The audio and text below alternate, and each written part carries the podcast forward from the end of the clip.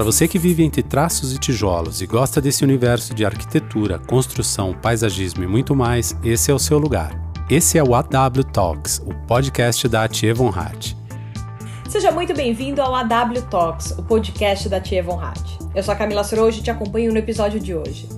Eu quero aproveitar para te fazer um convite. Se você ainda não ouviu os outros episódios desse podcast, eu recomendo que você escute. Tem muitos temas legais aqui no nosso AW Talks. Hoje a gente vai falar sobre iluminação. E a verdade é que ela vai muito além de uma questão técnica ou estética. Ela é capaz de promover verdadeiras transformações dentro do ambiente de trabalho. E quem vai contar um pouquinho pra gente sobre isso hoje é a Solange Costa, especialista em luminotécnica da Tia Hatt. Seja muito bem-vinda, Solange.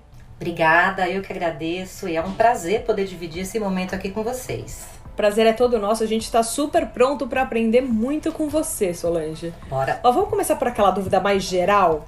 O que exatamente seria uma iluminação adequada para o ambiente de trabalho? Bom, vamos lá. É, o que a gente diz como adequado é que ela tenha quantidade de luz suficiente e correta para exercer a atividade que a pessoa tiver que exercer, sem muito contraste, que a gente tem um equilíbrio, né, da superfície iluminada. Tá, agora tem tipos de luzes diferentes para objetivos distintos, né? Deixa eu ver se eu consigo explicar melhor, assim, o que eu tô pensando. Assim como as cores, elas são capazes de criar sensações nas pessoas, a iluminação também tem esse poder, Solange? Com toda certeza, não só com a quantidade de luz, como também com a temperatura de cor, né? Os tons que a gente fala, né? É, quando a gente está num ambiente muito, muito iluminado, com tons brancos, a gente tende a estar muito mais estimulado, né? E o oposto também acontece. Aquela história da gente ter pouca luz, tons mais alaranjados, deixa a gente muito mais relaxado. E se a gente puder observar, isso acontece já na própria natureza, né? Que é o próprio, como as pessoas dizem, o ciclo circadiano, que é exatamente ligado ao funcionamento do nosso corpo, né? Quando amanhece, Aí na hora do almoço, aquele pique, aquele sol super claro que clareia nosso dia, né? E ao entardecer a gente já fica mais relaxado com aquele tom do pôr do sol. Eu acho que é bem por aí.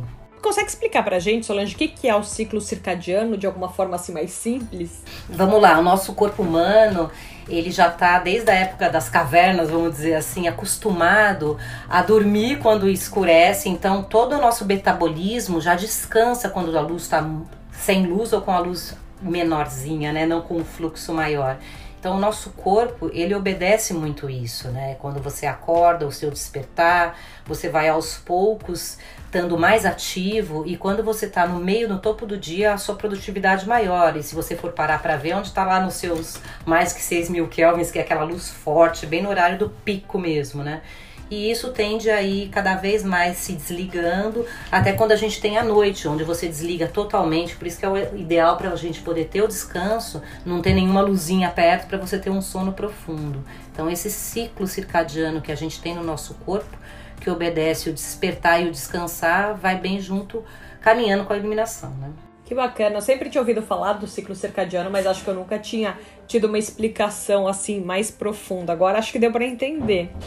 Muitos escritórios, sabe, que, que não tem janela, eles procuram trazer isso através de uma iluminação artificial, né? Porque a iluminação natural já traz isso normalmente. Então eles procuram até fazer isso com a iluminação artificial, esse, esse ciclo da luz, né? E como se faz? É por dimerização, assim? Exatamente, dimerização, dois tipos de de carga de luz, luz com uma temperatura de cor mais elevada, 4000, outra de 2400, então eles conseguem transformar o ambiente como se fosse a luz do dia mesmo, né? Bom, a gente fala muito em poluição sonora, em poluição visual, mas falando de tudo isso me veio uma dúvida aqui. Existe também a poluição luminosa? O termo oficial de poluição luminosa é aquela luz, famosa luz desnecessária, né? É muito usado nessa parte da área externa, quando tem postes de luz, muita luz na área externa, e isso reflete para o céu. É, nuvens tal. Tem muitos biólogos até e ambientalistas que falam que cada ano que passa, né? Você visto lá do alto, você vê o planeta Terra ofuscando cada vez mais no universo isso, né?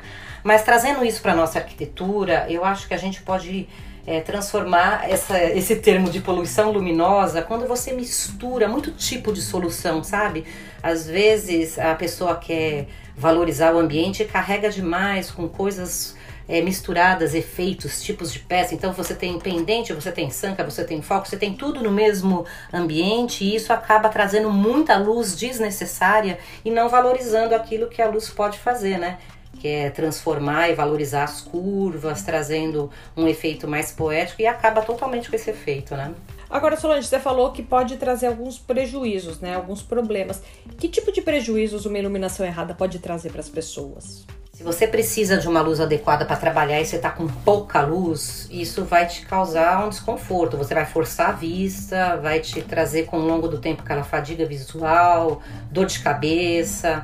E, e acho que mais para longo prazo, prejuízo maior a sua visão, né? E o excesso de luz também. Se você tem muita luz, você vai ficar muito excitado, o ofuscamento vai tirar um pouco o foco do seu trabalho. Então, os dois lados, quando você não tem uma iluminação adequada, vai te trazer esses problemas visuais.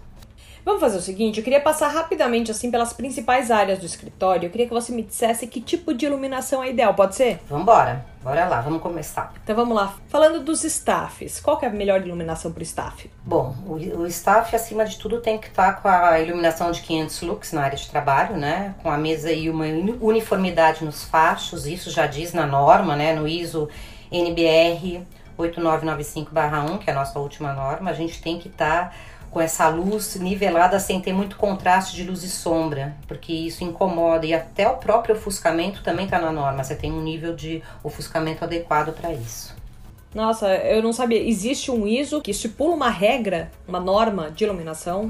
Sim, você tem que ter 500 lux na mesa, que é uma média, né? Que é o adequado para você trabalhar. E isso não pode ter muito contraste. Eu não posso ter 500 lux bem em cima do meu computador e logo ali depois de um palmo ter zerado, né? Porque muitas vezes as pessoas usam refletores ou spots que ficam muito com esse contraste e isso não é bacana, não traz uniformidade. Aquela história da sua pupila, você vira o olho, a sua pupila fecha e abre, e esse desconforto incomoda muito, né? Então existe essa norma para ter essa uniformidade também e o não ofuscamento, né? Muito curioso. E para salas de reunião, Solange, qual que é a melhor opção? Bom, vamos lá. A sala de reunião a gente pode ter um pouco mais de flexibilidade, até para não ficar com aquela coisa monótona, né? A gente pode ter circuitos diferentes, onde você dimeriza, quando você, no caso, precisar de uma projeção ou alguma outra coisa, até para ficar mais dinâmico. Mas a gente não pode esquecer também que na mesa dessas reuniões também tem que estar com os 500 looks, tá? Entendi. Então, mesa geralmente é 500 looks indiscutível. Sempre. Exatamente. Tá. Espaços de descompressão. Vamos lá, esse espaço a gente pode brincar, né? A gente já pode ter uma luz mais baixa, criativa, luz indireta. A gente não precisa se preocupar tanto com essa história das quantidades de lux. Mas é super importante a gente se atentar que se essa descompressão estiver muito próxima ao staff, ela vai poder atrapalhar um pouco aquilo que a gente falou ali atrás, né? Então você tá com uma descompressão próxima no staff e uma descompressão aberta, vamos tomar cuidado com o tipo de peça que a gente põe para que lá de longe no staff não ofusque quem está na descompressão, né? Uhum. A gente pode ter trazer um ambiente mais acolhedor, mais relaxante, mas a gente não pode esquecer que isso pode atrapalhar um ambiente ao outro, caso o ambiente seja aberto. Se a gente está falando de um ambiente fechado e distante, não vejo problema nenhum da gente já brincar com níveis mais baixos, contrastes, aí sim, luz indireta, né? E aí cai um pouco naquela história do ciclo circadiano de você colocar uma luz que proporcione mais o relaxamento das pessoas? Com certeza, com certeza. Você está num lugar desse, você precisa ter uma luz um pouco mais baixa para você ter um descanso, para você não ficar naquela excitação, né, da luz. Maravilha. E as salas de foco ou aquelas de trabalho individual? Aí já é um outro padrão, né? Pois é, mas a gente não pode esquecer que essa pessoa que vai estar lá numa sala de focos, ela pode ficar mais do que uma hora trabalhando. Então não vamos esquecer que na mesinha dela precisa ter os 500 looks para trabalhar. Mas como essas salinhas são salinhas menores, a gente tem que pensar nesse conforto visual, tá? Não pôr uma luminária que traga muito ofuscamento, uma luz muito forte, rebatida. Mas não podemos esquecer que tem que ter os 500 looks para ele trabalhar. E no refeitório, na hora de fazer aquela refeição, tem alguma norma também? A gente sempre tem os níveis mínimos para cada ambiente, tá? Banheiro, refeitório, circulação, isso sempre tem.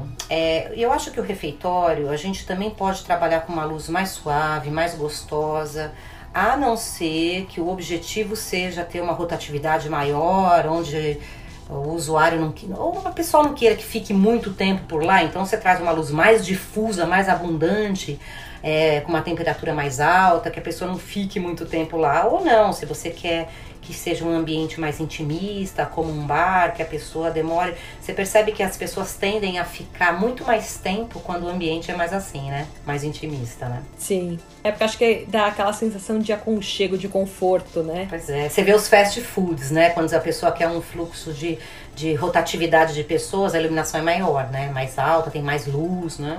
Sim. Agora me fala uma coisa, saindo um pouco dessa parte de escritório e trazendo um pouco para essa realidade do, da pandemia. E no home office, tem alguma dica para quem pensa em dar uma melhorada nesse aspecto enquanto está trabalhando em casa, Solange? Acho que sim, porque assim, a nossa luz da nossa casa nem sempre é adequada de acordo com a área de trabalho, né? Então, buscar sempre trabalhar próximo à janela, ambiente de luz natural é o ideal, porque a luz natural realmente é a que mais vai te trazer essa quantidade de luz boa. E se por acaso você tiver num final de tarde ou você não tiver uma luz adequada, é, buscar o auxílio de uma luminária de mesa vai te ajudar nisso. Sempre com luz lateral, né, pra gente não ficar fazendo sombra na própria, na própria área de trabalho. Bacana. Então, ó, só pra gente finalizar, Solange, porque o papo tá muito bom, podia passar aqui ainda horas falando com você. Queria que você me falasse, a iluminação ela é mesmo capaz de transformar os ambientes? Com certeza, né? A iluminação não é só cumprir normas, né? Ela pode te emocionar, ela agrega valor estético à arquitetura, enfatiza a geometria, revela a nobreza dos materiais arquitetônicos, né? E também pode resgatar memórias afetivas como referências, né?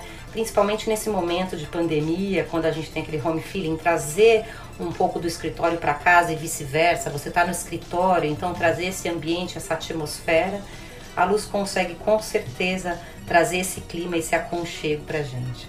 É muito bacana porque eu acho que falar com você traz uma visão muito mais complexa da iluminação pra gente do que simplesmente colocar uma lâmpada ali e resolver o problema, viu? Muitíssimo obrigada pela sua participação, Solange. Eu que agradeço, eu tô adorando poder falar um pouquinho dessa parte poética da luz, nem só não ficar naquela parte do trabalho mesmo em si.